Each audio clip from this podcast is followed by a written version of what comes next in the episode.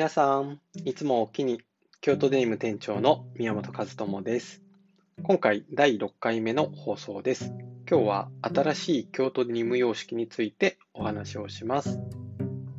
京都デニムは日本のこと京都で伝統工芸共有前染めを生かしたデニムや洋服、カバンなど着物の本当の技を今に伝える活動をしている世界で唯一のブランドです。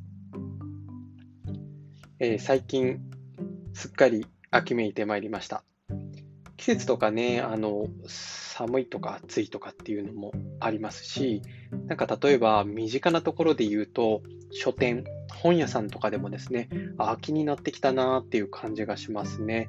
例えば、皆さんの周りの本屋さんどうでしょうか？京都にいて、京都の本屋さんなのに、秋の京都特集の雑誌とかあ、コンビニエンスストアでも最近よく売ってありますよね。そういうものも目にするようになってきましたし、えっと、毎回お話をしているので覚えてくださった方もあるかもしれませんけれど、私の今年の目標は京都検定2級を取得するっていうところなんですけどね、秋の京都特集、今日出ました雑誌っていう横に、えー、京都検定過去問題集って置いてあって、えー、雑誌を見ようとしてたのにそっちが気になって京都検定の本を取るっていういうような日を過ごしている私でございます。あとですね、秋といえばやっぱり行楽の秋っていうことで、温泉とか郊外に出かけましょうとか、今年なんかですとね、グランピングとキャンプっていうのも流行っていて、なんかキャンプ用品の特集だけですごいたくさんあるような本屋さんもあったりしました。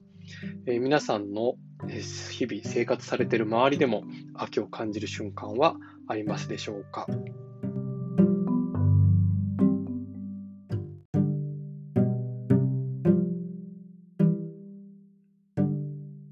今回のテーマはですね、えー、新しい京都デニム様式についてです。えー、ちょっと大げさなタイトルです。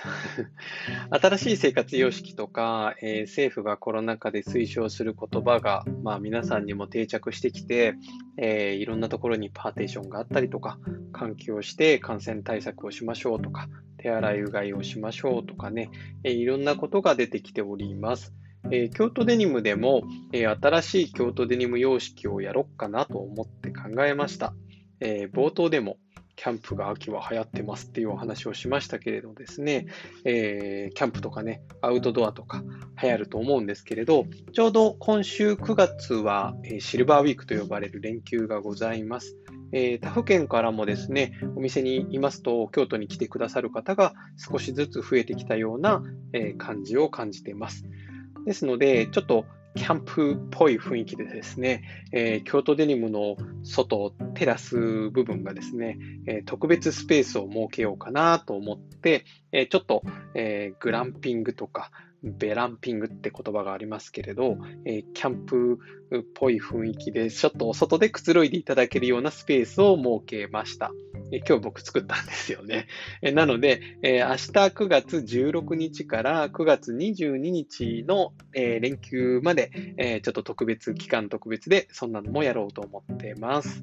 あとですね、店内も、えー、いろいろデニムの小物とか雑貨などもたくさん置いておりましたが、スペースを広く確保するために、そういう棚とかを少し一度、えー、撤去させていただきました。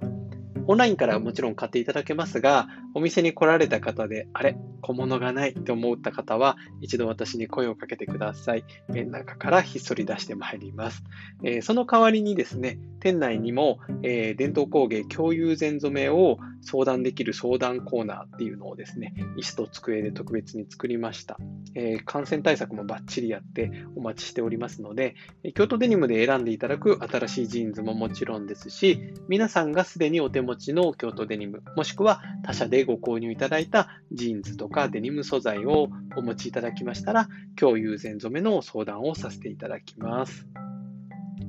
こんな感じでね、えー、新しい京都デニム様式っていう行々しいタイトルの割に、まあ、ちょっとお店の雰囲気変えましたよっていうお話でした。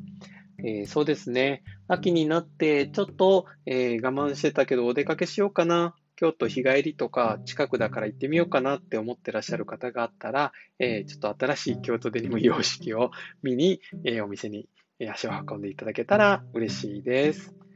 この音声配信はですね、ちょっと不定期で配信してますけれど、えこの前もお話しした携帯電話で、えレコーディングというか録音しながらお話ししてるんですね。え実はさっきあの電話がかかってきて、一度収録が止まって初めてのことだったんで焦ってしまいました。え一回止まるとですね、なんかこうコーナーが変わったみたいになるので、え一度できればこう投資で、え撮りたいなと思ってるんですけれど、まあ、でも、あの携帯電話っていうのの利点を生かして、また今後はですね、え例えばどこか外に出かけてロケ録音とかもいいかもしれませんし、YouTube とかみたいにね、画像は配信できませんけれど、まあ、音声ならではの良さっていうのもあると思うので、音声でいろんなことをお伝えできることも頑張っていきたいと思っています。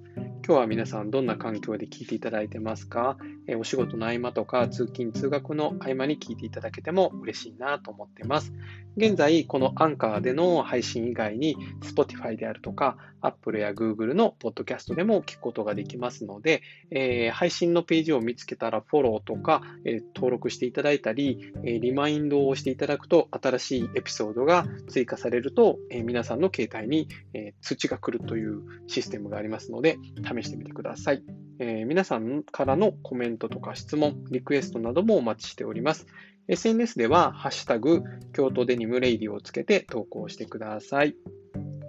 えー、今日もご拝聴いただきありがとうございました。それではまた次回お耳にかかります。京都デニム宮本和智でした。お気に